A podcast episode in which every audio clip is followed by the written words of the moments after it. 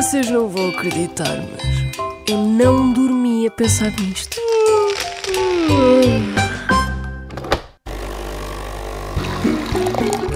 Sabe porquê que em Portugal pedimos cerveja à pressão de duas formas diferentes, finos e imperiais? Sabe qual é que é a origem da imperial ou do fino? Acho que é a mesma coisa.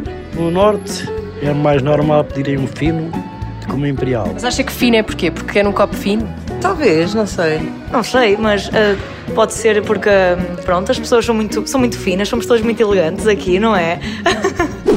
Quando lhe pedem uma cerveja à pressão no copo, o que é que pedem?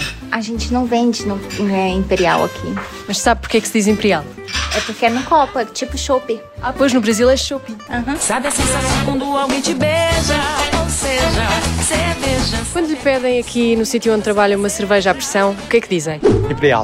E sabe porquê que se diz imperial? Não sei dizer, penso que seja por causa do gás, Mas porquê imperial e por causa do gás? porque é mais fresca. Eu digo fino, eu vivi no, no centro de Portugal e depois fui estudar para a Covilhã e na Covilhã diz fino, então mesmo agora vivendo em Lisboa eh, digo sempre fino. Porquê imperial e porquê fino? Até 1916 existiu em Portugal uma fábrica de cerveja que se chamava Germânia. Era na Avenida Almirante Reis. A primeira marca de cerveja de pressão foi feita nesta fábrica e chamava-se Imperial. Era cerveja vendida em barril de madeira, servida nas tabernas e nas tascas portuguesas, e os principais símbolos da fábrica, a águia e a própria grafia, remetiam para a Alemanha da época. Em 1916, Afonso Costa, primeiro-ministro, decide que Portugal entra na Primeira Guerra Mundial. Portanto, ter uma fábrica com o nome Germânia quando o país entra numa guerra contra a Alemanha não fazia lá muito sentido.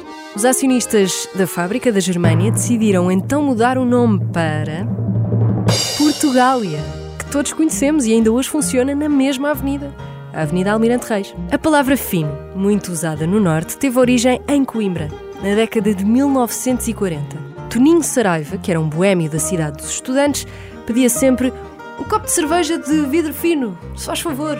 E assim ficou, um fino. Portanto, imperial é uma questão de marca, como dizemos Gillette ou Rimmel, por exemplo. E fino vem apenas do copo.